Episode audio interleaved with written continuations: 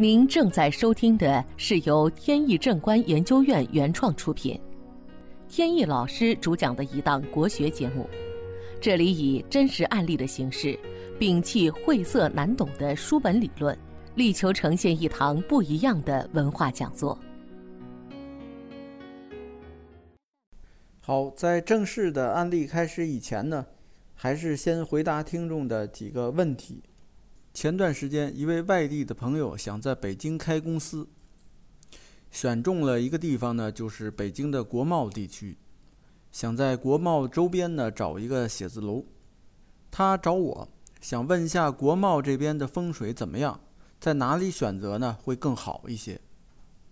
我帮他分析了一下，北京的国贸这个地方呢，全国闻名，大约从1985年就开始规划，分为一期、二期、三期。一期呢，大概是九零年左右开始竣工使用；二期呢，大概是九八年；三期呢，是二零一一年开始使用的。九零年以前呢，国贸地区大概就是开发了十几公顷的样子，现在呢，已经有三百多公顷了，扩充了很多倍。国贸地区的风水呢，一直不错，在这个地方有龙脉通过，在平原呢，龙脉和水脉是一样的。再有这块地方呢，它交通各方面设施也都不错，所以风水一直很好。但是近几年不行了，可以说是急转直下。从什么时候开始呢？就是从央视入驻开始。大家知道，央视的新址就选在国贸这附近，在国贸的边上，跟它紧挨着，隔了一条三环的马路。不知道为什么当时选在这里，我估计呢，一直跟一个理念有关。就是在我们的思想中呢，一直都主张人定胜天，但事实证明呢，这个是有问题的。正确的思想呢，应该是人定顺天，顺从的顺。不能期待我们自身就能够把天地之间的造物给刻画掉，这是不可能的。非要逆天而行呢，最后得到的一个结果呢，就是适得其反。央视选址就存在这么一个问题。首先来说，这个地方呢，正好是两条重要的交通主干道打了一个交叉，一个是朝阳路，一个是东三环。朝阳路不是东西正向的，它是斜的，这个斜的呢很明显。然后东三环呢是正南北的，这样就造成了一个像剪刀一样的路。这在风水上呢是一个很著名的煞气，叫剪刀煞。如果是九十度的交叉，属于一般煞气，只对很近的建筑或住宅起作用，稍微远一点就不要紧了。但如果出现钝角和锐角，这种剪刀煞就非常厉害，而且尤其是锐角这个区域里的建筑更有害。而央视就选择了这么一个最不应该的地方。还有，我们看一下建筑的主体形状，又好像一个叉子。倒过来呢，直直插到地下，这样很明显犯了风水上的大忌，叫霹雳煞。它能把所有的地下水脉、龙脉一下子都斩断，所以原先这个地方通过的龙脉就已经不复存在了，风水下降就比较厉害。这还没完，还有一个问题。央视建筑的外形在顶端出来一个三角形的尖角，这个在风水学上叫尖角煞，也是一种非常厉害的煞气。尖角插向谁，谁就倒霉。我们看了一下，尖角正对着方向呢是国贸二期和三期，可想而知，国贸二期和三期的人就会受到危害。看到这里呢，我就想起了八十年代香港中银大厦和汇丰大厦之间的一场风水大战。话说八十年代初期，香港汇丰银行请英国的建筑师诺尔曼·福斯特，是一个世界上著名的建筑师，获奖无数，请他设计了新的香港汇丰大厦。大厦从八十年代初期施工，大约呢在八五年左右落成使用。中国和英国签署联合声明，规定香港的回归呢是在一九八四年，就是汇丰大厦落成的前一年。这一年是香港的中银大厦落成，也就是联合声明的第二年。中银大厦的设计师呢是贝聿铭，同样是国际大牌的建筑师，也是获奖无数。给他提的要求呢非常严苛，因为当时呢中方资金很有限，能拿出的预算呢只有一点三亿美元，但是当时呢提了一个要求，就是一定要比汇丰银行高，哪怕只是高一点点。所以这个难度就比较大了。预算只相当于人家的十分之一多一点儿，占地面积呢是一样的，又要比别人高。贝聿铭就非常犯愁，最后通过反复的设计，敲定了一个很好的形状，就是现在香港的地标建筑——中银大厦。中银大厦呢是一九八八年正式开始使用的，在八八年竣工以前。汇丰银行呢，在香港的业绩一直非常好，做的是风生水起，要不然呢，也不会有那么多钱，在八几年就盖那么豪华的楼。但是从八十年代中期，八六八七年的时候，就开始出现了经营问题，业绩大跌，股票也是大跌。在同时期的一九八六年十二月，还发生了一件大事，就是当时的香港港督。尤德公爵去世了，汇丰业绩大跌，加上港督去世，这两件事情加在一起呢，倒是也没给大家造成太多困扰。但是再加上一件事，大家就觉得非同寻常了，那就是中银大厦的主体出现了。这是个什么形状呢？是很多个三角形和锥体结合在一起的形状。这个形状呢，让香港市民非常诧异。它就像一把三角形的利剑，指向了三个方向，一个是海里，一个是港督府，还有一个就是汇丰银行。所以大家不禁联想，港督的去世，汇丰的业绩下跌，很有可能跟中银大厦有关。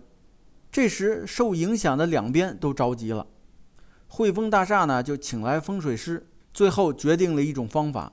就是在大厦的楼顶修建两个像大炮一样的结构，这两个结构呢不是真正的大炮，只是远看跟大炮非常相似。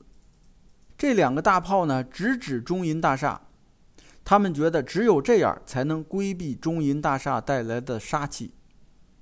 还有港督府，因为港督府呢楼比较矮，没法架设大炮去轰炸大厦，所以呢想的办法就是种树。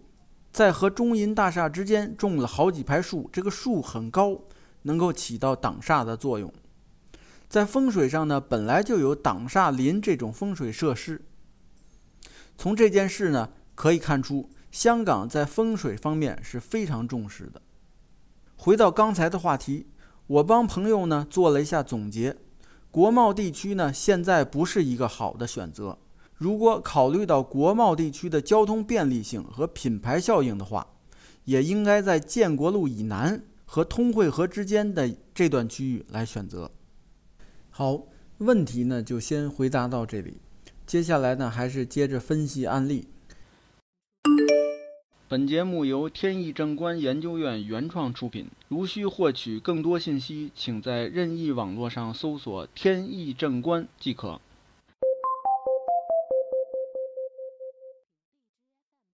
现在风水得到了越来越多的应用，每次风水作业呢，我都会非常谨慎。为了确保准确，我精力呢非常集中的帮人去做勘测和规划，希望能真正的帮事主呢避开灾祸或者是减轻病痛。但是有时候还是不尽人意，不管你计算的多精密，还是有可能呢因为事主的一些疏忽或者误解。造成了有时候会节外生枝。比如前段时间，一位女士打电话找我，她在一家大公司做行政副总，刚过了年，一身病痛，很不舒服。我让他把家里和公司的户型图，还有拍几张照片给我。家里倒没发现什么，不过在他的办公室里呢，发现有问题。办公室的座位呢，正好是并星飞临。我就建议呢，他在座位后边摆一个鱼缸。并星的五行属土，他这里有点特殊情况，不能用木来克制，因为对病星的克制呢，只能让病星短期不发作，积蓄久了，病来的反而会更凶猛。所以呢，一般是用泄的方法。命书上说，土能克水，水多土流，意思就是说可以用水来把病气泄掉。过了没多久，女士来电话，说自从摆了鱼缸以后，的确是减少了不少病痛，但是呢，却无端多出了很多是非跟人事方面的纠纷，需要他去排解。因为他是公司的行政副总，所以这些事情呢就都落在他身上了。而且最近还有越来越重的趋势，于是他就让我去公司看一下。刚到公司呢，就发现他非常喜欢收集艺术品，在公司呢摆了很多，座位后边的墙上也有，挂着两个交叉着的弯月形的西藏钢刀。我一看呢，马上就明白怎么回事了。